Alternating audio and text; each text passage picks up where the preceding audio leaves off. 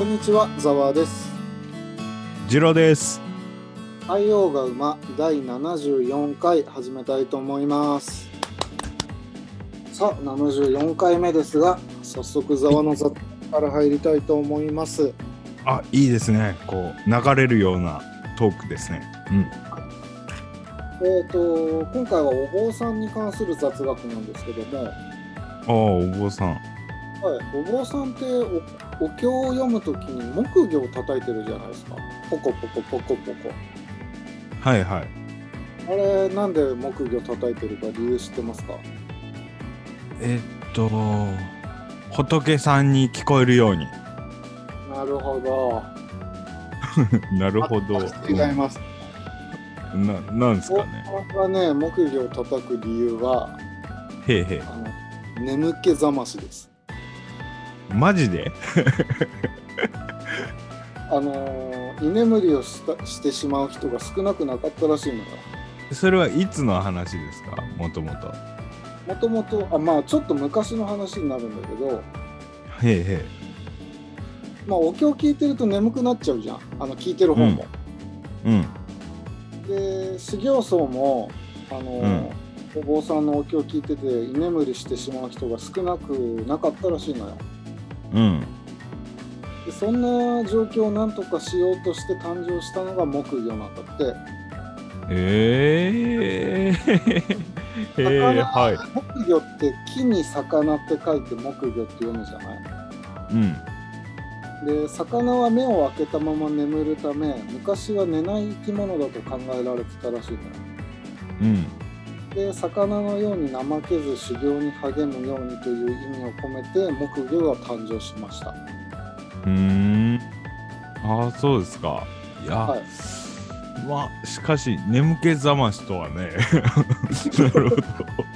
そうですねおー、なるほど。いや、そう。結構、なんていうんですか、ビジュアル的にも、もっはと、なんていうんですか、ありがたい言われがありそうな感じするじゃないですか、木魚って。ねえまあ聞いてる方は退屈ですからね。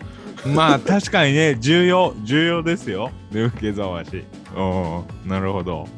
はいお勉強になったと思います。ああなったと思います。はい。なるほどね。うんじゃあ僕の方からもちょっとえー、ある海外ニュースを。はいはい。お願いします。えーっとちょっとね5年くらい前のニュースなんですけどあの現在はどうなってるかはよく知らないんですけど日本のスーツなんかあるじゃないですか。その、えー青山とかいろいろあるじゃないですか。青木とかね。はいはい。そう青木とか。でああいうとこなんか1万円スーツみたいのを売ってたりするじゃないですか、ああ上下で1万円とかあるね。そうそうそう、めちゃくちゃ安いじゃないですか。はいまあそうだね。はあれ実はあのもちろん全部が全部そうじゃないとは思うんですけど、まあまあ全部が全部そうだったのかなわかんないですけどあの北朝鮮製だったらしいですよね。いうっそ本当に？あの今もそうかどうかわかんないですけどまず日本のアパレルメーカーがあの中国に依頼するじゃないですか。はいは中国だとそのまあ賃金あのお金が安く済むから。いうん。で中国がそこからこう北朝鮮に依頼するわけですよ。はいはいはいもっと安く済むから。うん。そそんであの中国あ北朝鮮で縫製してもらってで中国にまた戻して中国で仕上げてメイドインチャイナってして日本に輸出するみたいな。ああなるほどね。はいはい。実際そういうことがあったらしいんですよ。うん現在もそうなのかわかんないけど。まあ安いのには理由があるんですねやっぱりね。そうそうそう。あのーまあそのおかげか北朝鮮って縫製技術がすごいらしいです。あそうなんですか。知らなかった。はい。らしいですよ。えそうなんだ。はい。っていう豆知識です。ああなるほどね。うん。でもそれってスーツ自体にはメイドインチャイナしか書いてないよねやっぱり。もちろん。ああやっぱそうなんだ。うんそうですね。メイドインノースコリアとか見たことないですもんね。ないですね。はい。ああそうなんだ。知らんかったわ。うん。らしいですよ。わかりました。あお。あとですねざわさん、はいはい。なんでしょあのざわさんドクターコトーってドクターコトー診療所ってドラマわかります？うああ知ってますよ。千葉崎公が出てるやつですよね。あとそうそうそう。吉岡さんがはいはい。主役で、あれ見てました？ああ見てはないけど見漫画てない。漫画でちょこっと見てたかああなるほどね。はい。あれすごいんですよ。あの一番最初に放映されたのが多分2003年とかそれぐらいだと思うんですよ。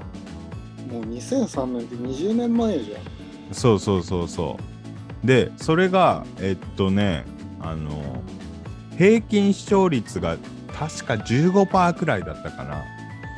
ではで最高視聴率が20%ちょいぐらいだったんですよ確か。あーはいはいでその何年後かにまたシーズン2みたいな感じで、えードクターコトー診療所2006かなんかだったかな？っていうのをまたドラマ始めたら今度も平均視聴率がもう10%後半で、えーはい最高視聴率が25%とかだったんですよ。うん。これとんでもない数字なんですけども。はいはい。そんな国民的ドラマだったんですけど、そうなんですね。えー僕も大好きだったんですよ。ああそうなんですね。もう超泣いてましたよあれ。あ泣くような内容なんだ。まあ感動ものですね。えすごい簡単にストーリー言いましょうか？なんか偏僻なところでやってるやつでしょ？お医者さん。そう。あのうんいろいろちょっとそのえー問題のあるお医者さん主人公の吉岡さん。う、うん、その人があの沖縄のあること離島に行くんですよ。そこでお医者さんやるんですよ。で島の人たちは今まで来た医者がろくでもないやつばっかだったからってことで全然信用してくんないんですよ。はい。でもそこをその主人公の吉岡さんはあの真摯に誠実に向き合ってであの実際その島の人たちの命を何度も救ったりしてこう信頼を勝ち得てっていい感じになるっていうドラマなんですけども。まあよくあるストーリーですね。いやまあそうなんですけどね。いや僕今でも今見ても感動しますねあれ。あそうですか。でです。そのドラマなんですけど実は12月に映画化されることになりまして。ああそうなんですね。そうなんです。12月16日ロードショーらしいんですけど。はいはい。最後にドラマやったのが2006年だから16年前。もうみんな忘れてるよ。いやだからもう僕みたいな世代とかですよ多分。あーターゲットはね。僕世代より上の人たちとか。うんそう。でやっぱりねあのーちゃんと16年後の設定なんですよ。ああそういうことね。はいはいはい。で今吉岡さんって多分頭かなりもう白髪になってるんですけど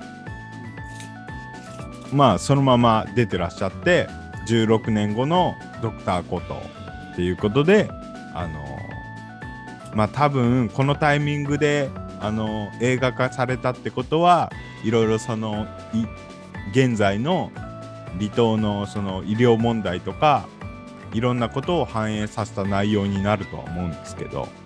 うーんうんうんうんなるほどぜひぜひ見てください。まあその今までドラマ一回も見てない人間が見て楽しめる内容なのかどうかってところああなるほど。あのねあのなんて言うんですか、えー動画配信サービスで、なんだったっけな、FOD かなんかとかいうのがあって、それだと2週間、その、無料で見れる体験があるので、それで見てください。なるほどね。はいうんなるほど。はいはいはい。あ、全然響いてねえわ。いやもうね、全然興味ないんですよ、ドラマとか。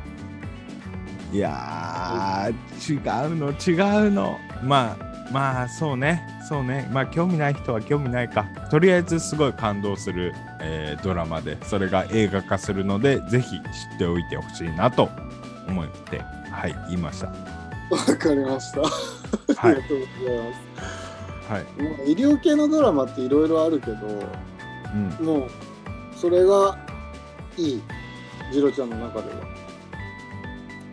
そうっすね、そうっすね。うん。なんか、あとやっぱ僕、離島結構好きなんで、なんだっけあれ、ドクター X とかよりも面白い？あ、僕、逆にドクター X 見たことないっす。そうなのあのーあれですっけ、あの、私絶対失敗しないので、みたいな感じでしたっああそうそうそうそう。あ僕が好きな医療ドラマはね、やっぱり名作 ER とーは海外ドラマの ER ですね。ああ、なるほどね。えドクターハウスは見たことない。ー、もう全くないですね。多分医療ドラマって僕、ドクターこと以外ほとんど知らない。あ、でもあれは見ました。白い巨頭は。ああ、はいはい。知らんけど面白かった。はいうん。あードクターハウスと ER は面白いんで、ぜひ見てくださあと、ドクターことね。い。ドクターコトーはいいです。ええいやいやいやいやいや。あれ、もう人間ドラマとかもすごいあるんで、すごい感動しますよ、あれ。あーなるほど。まとりあえず、ず、とりあえず、第1話だけでもいい。見てほしい。今更20年前のドラマを見るか。うん、いや、全然ね、20年前だけど、全然内容色あせてないですから。わかりました。ちょっと推しが強すぎますね。うん。まあ、あのーもうほぼ強制ですね。見ろって。見ろっての。わかりました。はいえーっと、じゃあ今回はこんなところでよろしいですか？あ、大丈夫です。うん。オープニングはこんなところで終わりたいと思いますが、はい。今日はジロちゃん会なんで、何を話してくれるんですか、はい。じゃあ、えー今日話したいのは、えーうん領土のない国家、マルタ騎士団について話したいと思います。おー、マルタ騎士団は聞いたことありますけど、国家ってのがよくわかんないですね。じゃあ、ちょっと基本情報から言っていくんですけど、後で歴史も話します。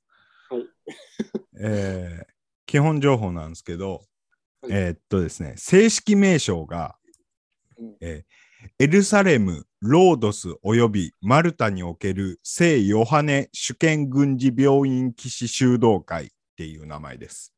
うーん、長いですね。じゃいますけど、長いですね。えっとね、エルサレム、うん、あと、ロードス島っていう島が地中海にあるんですけど、ロードス島、はいはいあと、マルタ島っていう島があるんですけど、マルタ島、うんあと、聖ヨハネ、うん。えー次に主権、えー軍事、病院、うん。これが全部ね、あのーやっぱ歴史に絡んできてるんですけど、それをこうギュッとまとめた感じですね。うーん、なるほど。まあいいでしょう。はい。はい。はいはいはいまあ、という国がありますと、くまあ、あの国とされているんですけど、えーまあ、ちょっと微妙なんですけどね、国って、あの日本人の僕が言うのは。うん、で、え公用語はイタリア語です。で、民族はグローバルでいろんな人がいます。うんちなみに日本人も、えー、一人、一人くらいかな、いいたと思います。うんはい。えっとですね、まあ、領土って言っていいのかわかんないんですけど、一応こう、中央政府がありまして、うんで、その中央政府がどこにあるかっていうと、えっと、うんイタリアのローマの、えーえーある通りに、えーマルタ宮殿って呼ばれる建物があるんですね。はい。ちょっとなんか、えー近代的な建物ではなくて昔風の建物なんですけど中世風というかうん。そこ一応ローマなんですけどまあ違い方権になってるわけですよその建物だけ。ほうほうほう。ああ、なるほどね。そうそう。まあ言っちゃえばそれが領土と言えるのかどうなのかわかんないけど。うん。うんはい。で、あと他には世界中に、えーっと12の管区、48の国家支部、133の外交団、33のボランティア団体とか、なんか一応世界中になんかあの支部みたいのがあったりするらしいんですけど、なんなのこれ？で、えーっと、さらに、えーっと、112カ国と外交関係を持ち、120カ国で、えー活動してるらしいです。何の活動してんだって話は、後々言っていきます。意味がわかんない。まあ、一応国として聞いてください。国家として。うんうん。で、えーっと、国連とか EU のその、まあ、会議とかにも、オブザーバーとして参加してるらしいです。えー、はい。で、国交関係のある国なんですけど、はい。えっとですね、えーまあ基本的にこれ、あの、カトリック系なんですね、宗教が。はいはい。で、えーただ、カトリック系の国だけでなく、えー中南米、アフリカ、アジア、旧ソ連諸国と、あの、外交関係ある国が幅広いんですよ。うんうん。ちなみに、あの、マルタ共和国っていう国もあるんですけど、マルタ騎士団とは別に。ややこしいよ。そのマルタ共和国っていう国は、マルタ島っていう島が領土の領土なんですよ。だからそれはわかりやすいよ。うんうんうん。で、確かそのマルタ共和国の中にも、確かそのちょっとち違い封建的な建物が確かあったと思います。うーん。確か。うん。そう。で、逆に、えーっと、国交関係がない国、国として認めてない国はどこかっていうと、えっと、ギリシャ、あと、プロテスタント系の国、えっと、イギリス、フランス、ドイツ、アメリカ、あと、日本も、あ、そうなんだ。そう、あああと、イスラエル、中国。これら聞いて、あまあ、ちょっとギリシャは置いといて、それ以外で言った国って、なんとなく、あの、共通するものはあると思わないですか？イギリス、フランス、ドイツ、日本、アメリカ、イスラエル、中国。なんだ、なんだ、なんだ、なんだ。共通すること。そうそう。ふわ、ふわっとでいいですよ。ふわっとで。ドイツも入ってたよね。はい。ふわっとね。あー全く思いつかないね。あ、じゃあ答えを言うと、えっと、世界の先進主要国。ああ、でもアメリカは入ってないじいやアメリカも言いました、言いました。ゃん。あ、ごめんなさい。あ、えっと、イイギリス、フランス、ドイツ、アメリカ、日本、イスラエル、中国。まあ、比較的こう、発展してる国なんですよね。なるほど。先進国は認めてねえぞっていうことか。そうそうそうそうそあう。であ、逆にさっき言った国交を持ってる国、うん。中南米、アフリカ、アジア、旧ソ連諸国とかって、うん基本的に全部じゃないですけど、経済的に貧しい国や紛争を抱えている国が多いんですね。うん、なるほど。はい。これは、うん、なんとなく分かってきたぞ。まあ、この理由っていうのは、あのまた後でちょっと歴史の時言おうかと思います。はい。まあ、国交関係に関してはそんな感じで、えーっとですね、このマルタ騎士団の、えートップなんですけど、トップの人は、えーっと首相とか首長とかいろいろありますけど、国によって。うんあの、総長っていうらしいです。なんとなくだけど、バチカンっぽいのかな？ちょっと違うのちょっと違いますね。バチカンはちゃんと領土ありますからね。ああ、そうか、そうだね。そうそう。で、このトップの総長っていうのは、えー騎士で構成される、えー国務評議会の選挙で選ばれ、任期は終身らしいです。終身なんだ。しかも、その競技で決められるってことは、選挙で決められるわけじゃないのね。あ、いや、えー国務評議会の選挙で選ばれる。ああ、はあはあはあはあ、うんなるほど。まあ、そのうんか、おそらく結構、その、マルタ騎士団の中でも偉い人たちが集まって選挙で決めるんですね。ああ、はいはいはい。で、えっ、と、現在の総長が、えーちょっと2022年現在もそうかわかんないんですけど、えっ、と、マルコ・ルザゴさんって人で、この人はイタリアのお医者さんです。ああ、そうなんだ。なんか、はい関係ないような気がするけど。まあ、国籍って2つ国籍持ってる人たちもいるじゃないですか、世界には。ああ、はいはい。だから多分イタリアとマルタ騎士団の両方の国籍持ってるんでしょうね。はい。で、さらに特徴を言うと、えっとね、えー大使館があるらしいです。まあ、あのー認めてる国には。ああ、そうなんだ。大使館なんだ。そう。あと、パスポートもあるらしいです。うーん。ただ、このパスポートは、えーっと、そのマルタ騎士団の中でも外交に携わる約500人くらいしか持ってないらしいです。で、もっと言うと、そのパスポートの国籍欄にマルタ騎士団って、えー書かれてるのは、その中でも幹部の11人だけらしいです。はい。えー。まあ、で、この大使館があるっていうことと、パスポートがあるっていうことは、主権を持ってるみたいなことらしいです。ああ、なるほど。うんうんうんあの独立国家って一応国際的には3つの条件が必要って言われてて、うんえっと、領域、まあ、領土と、あと国民、うんうんうんとあと主権。うん。ただ、この領域領土がないんですよね。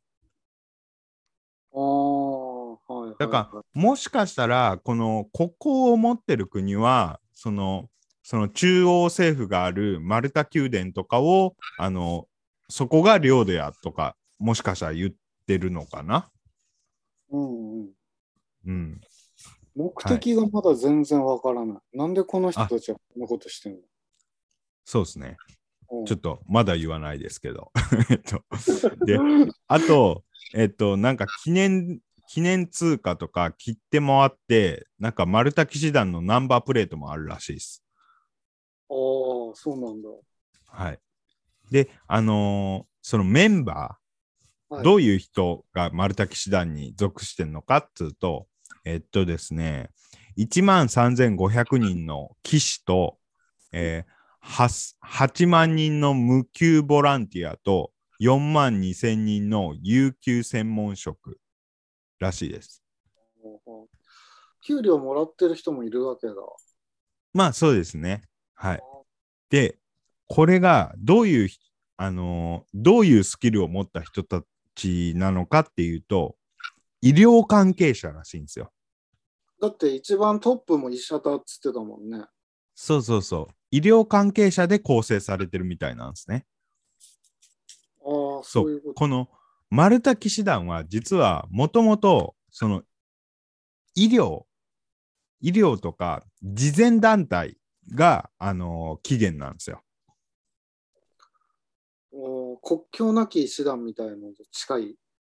ああ、かもしんないっすね。うん。うんうんうんそう。で、えーっと、なので、えーあ、ごめんなさい。さっき歴史で話すとか言ってましたけど、えーっと、その国交を持ってる国、中南米、アフリカ、アジア、旧ソ連諸国とか、うんちょっと今言っちゃうと、あの、こういう国たちがなぜ国交を持ってるかっつうと、おそらくこういう、えー経済的に貧しい国とか紛争を抱えている国が多いんですけどやっぱそういう国って医療医療がこうちゃんと整備されてなかったりするわけですよ。医療支援を受けたいんだな、要するに。そうそうそうそうそうそういうことそういうことおそらくね。ははいい。まあそれが基本あー基本情報です。うん。なるほど。はい。はい。じゃあちょっと歴史に移りたいと思います。はいえーで、こうマルタ騎士団、起源は、えー11世紀半ばとされてます。古いね。その時はまだマルタ騎士団っていう名前ではなかったんですけど、うん、で、その当時に、えーキリスト教の聖地エルサレムに、うんえーまあ、あ巡礼に向かう巡礼者の人たちがいたわけですよ。はい、いますよね。エルサレムってキリスト教、ユダヤ教、イスラム教の聖地なわけですけどもね。で、そういう人たちが巡礼に行くと、まあ、あのーその道中危ないじゃないですか。はい。で、そういう人たちの保護を目的に、エルサレムで、あまあ、エルサレムの道中でもかな？行くまでの。えーはいえーっと、病院や施設を運営する名もない慈善団体として活動してたらしいんですよ。名もない慈善団体。ああ。そうボランティアみたいなもんだ。そうそうそう。それがマルタ騎士団の起源なんですけど、うん。まあ、この当時、えー活動してたわけなんですけども、この時代、あの十字軍っていうのが出てくるんですよ。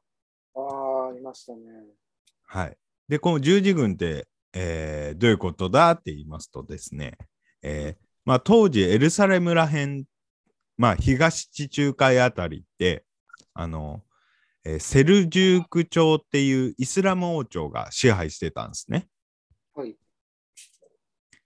で、えーっと、さらに、えーまあ、そのエルサレムの左上の方かな、バルカン半島あたり、えー今のトルコのイスタンブールとか、あの辺は、えー東ローマ帝国の皇帝、まあ、東ローマ帝国が、あの、一応いたんですよ。でも、その、まあ、イスラム系に、こう、圧かけられてる状態やったんですよ。うん。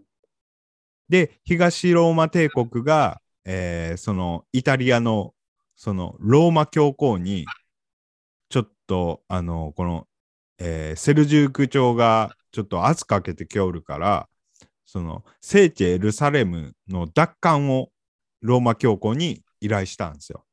うん。で、そのローマ教皇が十字軍を派遣するんですね、うんエルサレムに。はいはいはい。で、えーっと、1096年に1回目の十字軍の遠征が行われて、えー1099、その3年後の99年にえーエルサレムを奪還するんですね。うん。まあ、イスラム王朝からすると、なんていうか、あの、奪還っていうか、いや、もともとこっちの聖地やから、みたいな感じやったかもしれないですけど、あの辺は、なんかいろいろあるね。あるねい。ろいろ、いろいろあるよ。いろいろあるよ。うん。で、えっと、マルタ騎士団、当のマルタ騎士団の前身のその慈善団体はうん、その時にその十字軍とかが戦争するじゃないですか。その、はいはいえーセルジューク王朝と。うんで、その時に負傷した兵士を助けて、えーまあ、傷、傷の手当てとか、いろいろしてたんですよ。うん。で、それをロ,、えーローマ法王に認められて、で、えー1113年に聖ヨハネ騎士団として法王公認の宗教騎士団になるんですね。ああ、お墨付きをもらっちゃうのね。そうそう。ここでやっと一応ちゃんとした組織になったんですよ。聖ヨハネ騎士団っていう。うん。でも、さっきも言いましたけど、エルサレムってイスあのそのイスラムにとっても聖地なので、えーこっからだいたい200年ぐらい、キリスト教 VS イスラム教の紛争が続くんですね。では、十字軍何回もえー計12回遠征したらしいんですけど、はいはい。奪い奪われが続くんですよ。うん。で、戦争が激化してくると、西洋羽騎士団も、まあ、兵士として戦場に駆り出されちゃうんですよ。うんうんうん。で、えーまあ、軍隊になっていくわけですね。ああ、はいはい。え、この頃からまだあれなの？土地は持ってないの？この子たち。マルタ騎士団は。そうっすね。多分持ってないんじゃないかな。うん、多分。はい。この時は持ってなかった。うん。あ、手に、あれ？どういうことだ？意味深だな。後々、ちょっと、あの、領土を得たりするんですよ。はい。で、その軍隊として、こう、あの、戦場に駆り出されたりするんですけど、その、この十字軍遠征っていうのも、どんどんこう、あの、経済も、ヨーロッパの経済も疲弊していって、あの、大義名分も失ってって、すごい、ちょっとカオスな感じになるんですけど、十字軍、もともとエルサレムを奪還するのが目的なのに、現地で略奪とかしてたらしいですね。ああ、なるほど。そう。ちなみにこれは今、あのーパラスパレスチナ問題ってあるじゃないですか。はいはいはい。まあ、ある意味あれに続いてるんですよ。このキリスト VS イスラムの対立が。で、まあ、それは置いといて、で、えーその後、1291年に、まあ、また違うイスラム王朝にエルサレムを奪われて、うんえー結局、西洋羽騎士団はエルサレムを追われることになります。うん。うんうんうん、で、まず、えーそのエルサレムのギリシャの下の方にある、えーとキプロス島っていうところに逃げるんですよ。ああ、はい。まあ、今だとキプロスっていう国ありますね、キプロス島は。うんはいで、そこで事前事業をまた再開させるんですよ。うんうん。まあ、ただ、あの、エルサレム奪還も目論んでたんですけどね。うん。はい。で、まあ、おそらく生活のためだと思われるんですけど、うん。えーこのイスラム教徒の船を、えー襲撃したりして略奪を続けてたらしいです。ほんほんほんほん。で、その後本物の海賊と手を組んで、えーっと、1309年に、えー東ローマ帝国の領土のギリシャのロードス島を襲撃して自らの領土にしたらしいです。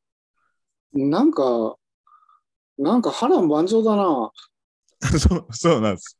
ちなみにこの、えーっとこの時点で西洋羽騎士団ってあの、うんローマ法王に認めらられたからそのうん東ローマ帝国の方じゃなくて元西ローマ帝国の方うん。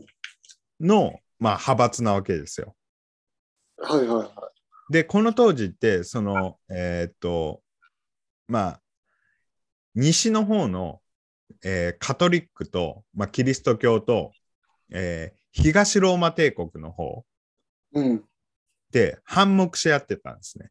仲良くなかったんですよ。はいはいはいはい。東ローマ帝国の方は東方正教会っていうのかな。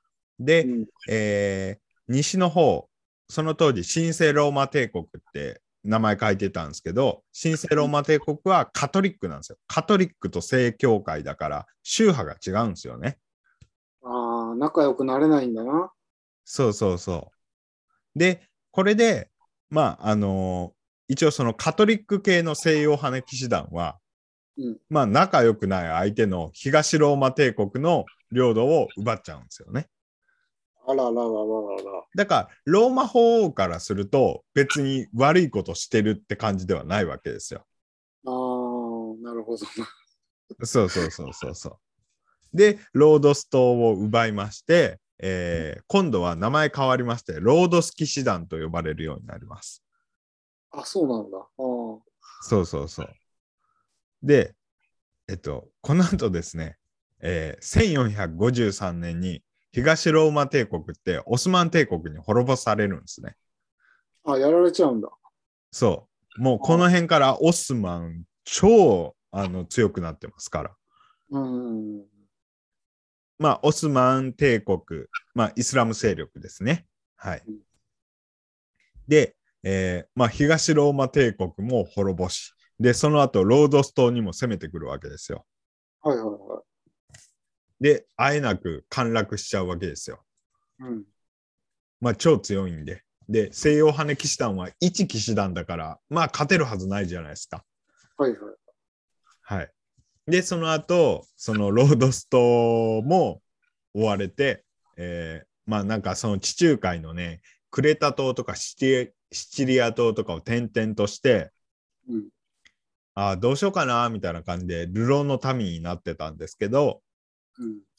えっと、当時の、えー西の方の、えー神聖ローマ帝国の皇帝のカール5世って人が、うん。えーまあ、ちなみにこのカール5世って人、スペインの国王も兼務してたんですけど、神聖ローマ帝国兼スペイン、スペインのトップ、カール5世さん。う。うん。まあ当時めっちゃ勢いのある国だったんですけども、このカール5世さんが、その西洋羽騎士団に、あ、まあロードス騎士団か、ロードス騎士団に地中海の真ん中のマルタ島の防衛をお願いするんですよ。これによって、そのロードス騎士団は、ようやっと、こう、あの、安息の地を得るわけですよ。自分たちの領土というか。ああ、そういうことなのか。そうそう。で、今度は、そのマルタ島に移ったことによって、名前をマルタ騎士団にするんですね。なるほど。ここでようやく丸太騎士団なのね。そう。もう、だから、ここが完成形です。名前としては。マルタ騎士団。もともと丸太騎士団は、丸太島が自分たちの領土だったわけだよね。あ、そうですね。この、この時期。はい。ああ、そういうことか。じゃあ、奪われるってことね。そうなんです。そうなんですよ。そうなんですよ。そう。で、マルタ騎士団は、あの、うんあ、マルタ騎士団というか、その前に、そのカール5世さんは、うん。この、やっぱこう、オスマンがと、こう、対立してるんで、うん。こう、オスマンが来た時に防衛できるように、うん。あの、マルタ騎士団に防衛をお願いしたので、えーマルタ騎士団はマルタ島をどんどん要塞化していくんですよ。ああ、はいはい。今もマルタ、そのマルタ、今だとマルタ共和国になってますけど、そのマルタ島って結構その要塞とか残ってるんですよね。ああ、ほうほうほはい。で、えーヨーロッパの方から義勇兵を募ったり、えーえー異教徒の船から金目のものを強奪したりして力を蓄えていくんですね、マルタ騎士団は。う。強奪してね。め異教徒やから。そうだから彼らにとってはおそらく正義なんですよね。ああ、でも今、丸太島を画像検索したけど、めちゃめちゃ綺麗なとこですね。そう、めっちゃ綺麗だし、まあ、もう本当リゾート地みたいな感じですよね。あきてえこんな石畳のとこ。ちなみにね、ちょっとマルタ共和国について軽く、軽くちゃちゃっと言いましょうか。なんでしょう。えっ、と、このマルタ共和国って、あの、えっとですね、まあ地中海性気候で冬以外の天候は良くて、リゾート地にすごい向いてるんですよね。いやー、すごいいいとこだわ。で、治安もいいらしいんですよ。あらま。でしかもですよ、物価は日本より現時点でちょっと安いぐらいらしいんですよ。ああ、そうなんだ。なので、英語の語学留学先として最近は人気らしいです。こんなとこ留学できたら最高じゃない？いや、ね、いいよね。確かね、ここ、このマルタ共和国、えーマルタ語っていうのもあるらしいんですけど、英語も公用語らしいんで、うん、まあ、なんとか、あのー日本人でもやっていけそうですよね。えー、いいな、はい。まあ、で、そんな、えーマルタ騎士団はマルタ島をどんどんこう、きえー強化していくんですね。うん。で、その後、えー1565年になると、またオスマンがやってきますと。うん。えーオスマン、オスマン帝国は、えーその数4万8000。4万。でははい。マルタ騎士団の方は8500。い。いやー、勝てないよ。ただね、これね、あのーマルタ騎士団ね、一応勝っちゃうんですよ。あ、すごいね。要塞化したのが良かったのかな。確か日本史とかで見たけど、籠城してる城を落とすのって、確か3倍の兵力、あいえー籠城してる側と比べて3倍の兵力がいるとかなんか聞いたことがあるんですけど、うん。まあ3倍って言っても、それでもマルタの8500を3倍してもオスマンの4万8000には届かないんですけど、だから相当、相当優秀やったんですね、マルタ騎士団。うんうんはい。まあでも、双方めっちゃ犠牲が出たらしいです。うん。まあ、えーでもでも、えーまあ、当時最強だったオスマンからヨーロッパを守り抜いたマルタ騎士団、めっちゃ有名になるんですね。はいはいはい。で、そのヨーロッパのいろんなとこから莫大な寄付が送られてくるんですよ。うん。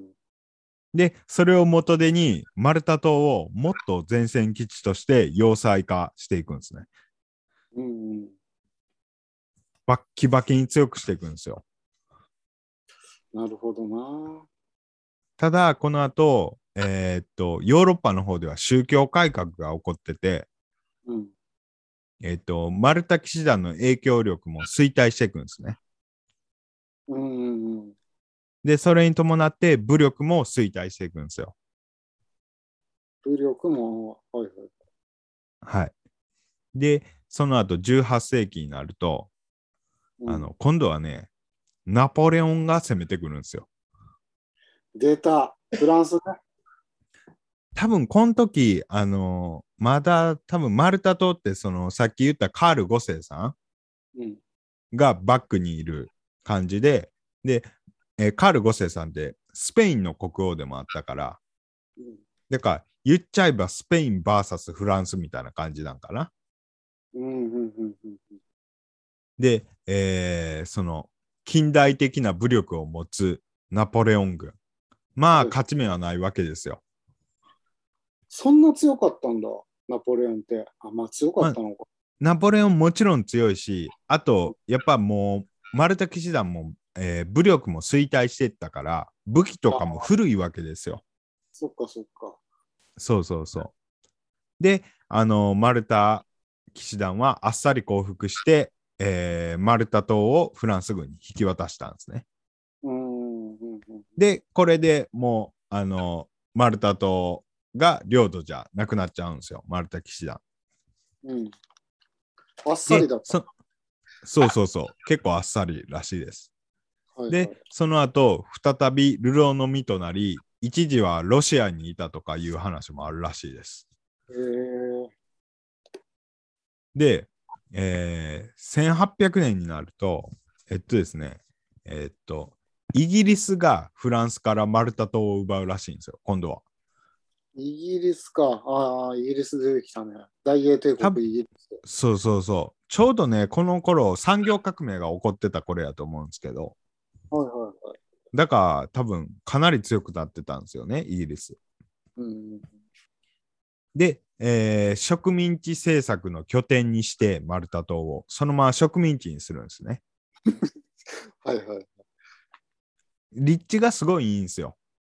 あのアフリカにも行けるしその、えーそのオスマン帝国の方にも睨み聞かせられるしで、うんこの頃イギリスってインドを植民地にしようとしてたからそっちのアクセスもマルタ島を持っとくといいし、今もそのマルタ島ってどこの領土？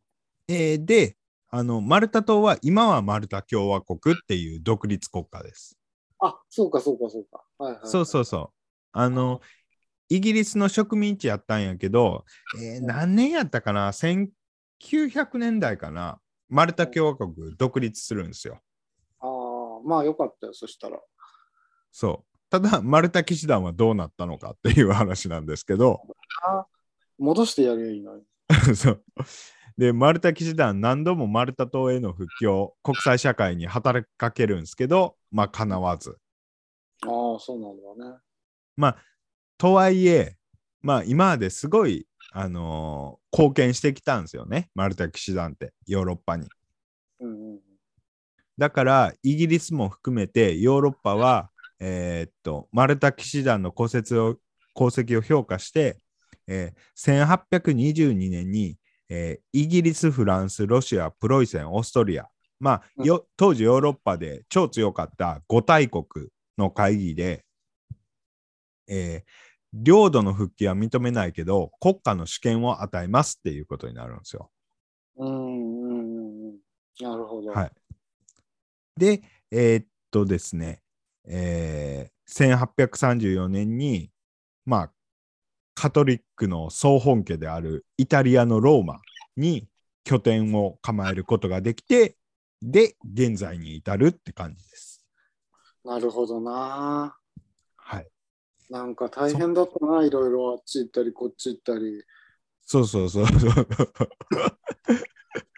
で、その、なんていうんですか？あの、まあ、期限がもともと慈善団体なんですよね。うん。だから、あのー今でも、あのー世界でいろんな慈善事業をしてて、え、これ、寄付とかによって成り立ってんのかね？あ、多分そうじゃないですかね。どうなんだろう。あ、ごめんなさい。そこはちょっと調べてないですけど。はいはいはい。そうか。マルタ騎士団っていうより、俺はマルタ島に行きたくて HIS で調べたわ。